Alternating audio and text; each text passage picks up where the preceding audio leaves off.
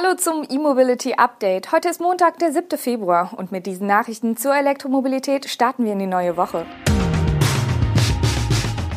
Batterie-Recycling-Anlage in Bayern, Tesla plant Kathodenfertigung in Texas, Volvo und Northvolt bauen Batteriefabrik in Göteborg, Elektroneuzulassungen für Januar und ein Asphaltfertiger mit E-Antrieb.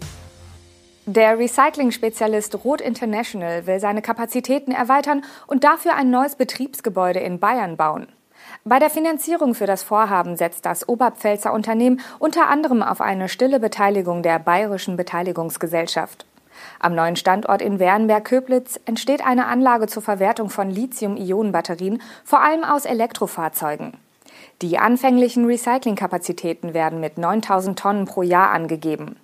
Auf diese Weise will Roth nicht nur Kobalt, Kupfer und Nickel, sondern auch das Lithiumcarbonat recyceln und für den Materialkreislauf verfügbar machen.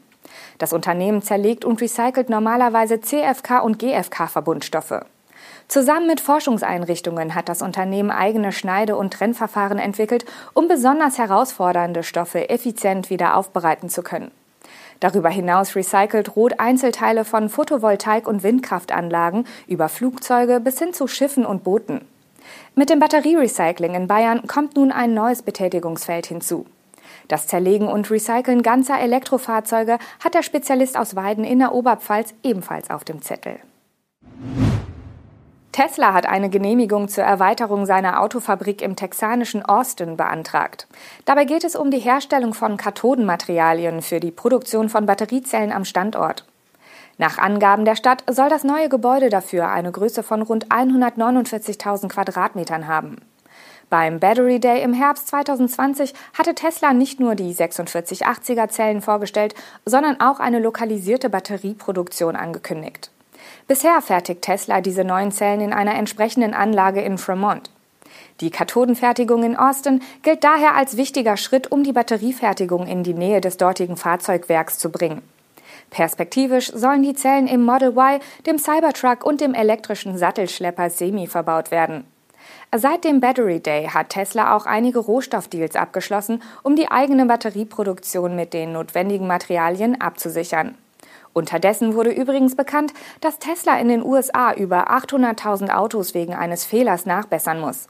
Hintergrund ist, dass die akustische Erinnerung an das Anlegen des Sicherheitsgurts unter bestimmten Umständen ausbleibt.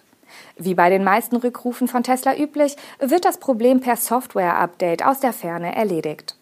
Darüber hinaus hat Tesla dieser Tage auch eine aktualisierte Version seiner Supercharger-Karte veröffentlicht. Mit vielen neuen Stationen und aktualisierten Zeitplänen für die erwartete Fertigstellung. Allein in Deutschland sind in diesem Jahr 68 neue Stationen geplant, vor allem im Süden und Westen. Dabei gibt es aber auch Verzögerungen. Einige bisher für das erste Quartal geplante Standorte sind nun für das zweite angekündigt. Volvo Cars und Northvolt haben den Standort ihrer geplanten gemeinsamen Fabrik für Batteriezellen bekannt gegeben. Sie wird ab 2023 im schwedischen Göteborg aufgebaut und soll 2025 in Betrieb gehen. Die Fabrik wird über eine potenzielle jährliche Produktionskapazität von bis zu 50 Gigawattstunden verfügen, wie beide Unternehmen mitteilen. Damit sollen in Göteborg Batteriezellen für etwa eine halbe Million Elektroautos pro Jahr gefertigt werden. Die Zellfabrik wird im Stadtteil Toslanda in unmittelbarer Nähe zu dem dortigen Fahrzeugwerk von Volvo entstehen. Die genaue Investitionssumme in die Zellfabrik nennen die beiden Partner nicht. Sie sei Teil einer Gesamtinvestition von 30 Milliarden schwedischen Kronen, also rund 2,9 Milliarden Euro. In der Summe ist aber auch der Bau einer gemeinsamen Forschungsanlage rund um Batterien enthalten. Wie Volvo angibt, wird die Northvolt-Fabrik aber nicht nur das nahelegende Werk beliefern, sondern die Batteriezellen auch exportieren. Denn die Speicher sollen sowohl in Autos der Marke Volvo als auch in Fahrzeugen von Polestar verbaut werden. Polestar fertigt seine Autos bisher ausschließlich in China, jedoch wird der Polestar 3 bald im US-Werk von Volvo in North Carolina montiert. Der schwedische Hersteller Northvolt will unterdessen künftig auch Volkswagen und BMW mit seinen Zellen beliefern. Das Kraftfahrtbundesamt hat die Zulassungszahlen für den ersten Monat des neuen Jahres verkündet. Demnach wurden im Januar in Deutschland knapp 21.000 Elektroautos neu zugelassen. Damit hält der positive Trend weiter an, denn gegenüber dem Vorjahresmonat war das ein Plus von rund 28 Prozent. Insgesamt kamen hierzulande über alle Antriebsarten hinweg rund 185.000 Pkw neu auf die Straßen. Der Marktanteil reiner Elektroautos lag im vergangenen Monat also bei 11,3 Prozent. Zu den reinen Elektro-Pkw gesellten sich im vergangenen Monat auch 18.900 Plug-in-Hybride, im Vergleich zum Januar 2021 ein Minus von 8,2 Prozent. Der Plug-in-Anteil an den Neuzulassungen betrug 10,3 Prozent. Zusätzlich wurden rund 35.000 Hybrid-Pkw ohne externe Lademöglichkeit neu zugelassen. Dass die Verkaufs- und Zulassungszahlen noch weit höher ausfallen könnten, macht sich an den immer länger werdenden Lieferzeiten bemerkbar.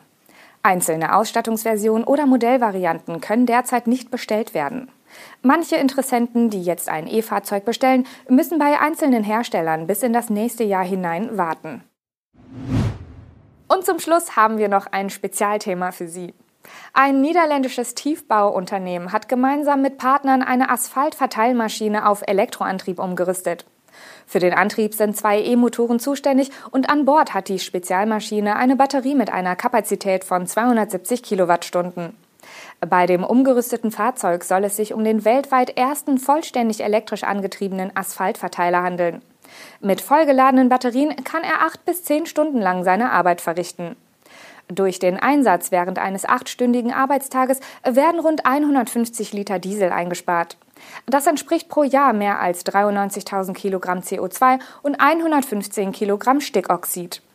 Zusätzlich zu den Emissionsvorteilen verursacht der Elektroasphaltfertiger natürlich auch deutlich weniger Lärm als Dieselmaschinen dieser Art.